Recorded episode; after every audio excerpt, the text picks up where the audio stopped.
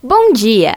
No quadro Viva com Saúde de hoje, nós vamos falar sobre a Síndrome do Ovário Policístico. A Síndrome do Ovário Policístico é um distúrbio endócrino que provoca alteração nos níveis hormonais, levando à formação de cistos nos ovários que fazem com que eles aumentem de tamanho. É uma doença caracterizada pela menstruação irregular, alta produção do hormônio masculino, a testosterona, e presença de microcistos nos ovários. Para falar um pouco melhor sobre esse tema, nós vamos conversar com a ginecologista doutora Kátia Moita.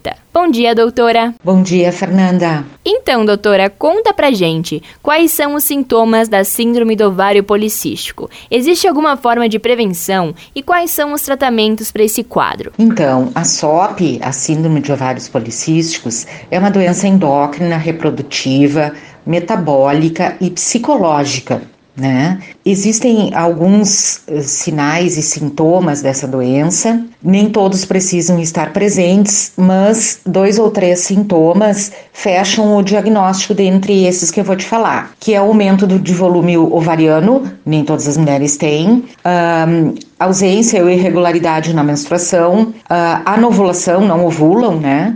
Aumento de peso, aparecimento de acne, de pelos, que é o hirsutismo, né? Vale notar que esse crescimento de pelos em locais em que a mulher normalmente não os tem, uh, queda do cabelo, resistência insulínica e problemas com a fertilidade. Sabe que a, a SOP é a maior causa de infertilidade anovulatória. Entre 90 e 95% das mulheres inférteis que não conseguem gestar por anovulação tem SOP. Quanto aos tratamentos da síndrome, depende dos sintomas que a mulher apresenta. Né? Uh, usar apenas anticoncepcional hormonal para o tratamento dessa síndrome, tu, é, tu vai estar tá tra tratando a consequência, tu vai estar tá tratando os sintomas, né? Vai melhorar a pele, a acne, o hirsutismo, mas não vai, causar, não vai tratar a disfunção. Então, o maior pilar para esse tratamento é a mudança no estilo de vida, com uma dieta saudável, alimentar, né, adequada, a prática de atividade física,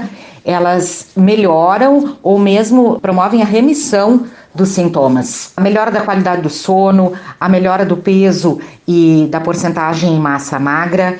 E a prevenção, acredite, começa na pré-concepção e na gestação, através de uma suplementação materna adequada, né?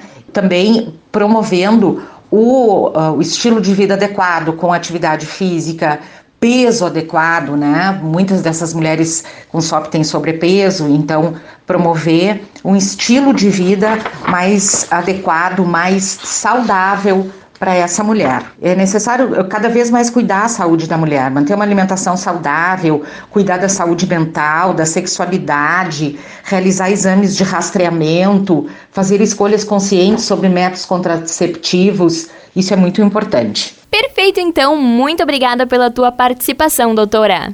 Obrigada, Fernanda. Excelente dia. Esse foi o Viva com Saúde de hoje, da Central de Conteúdo do Grupo RS com Fernanda Tomás.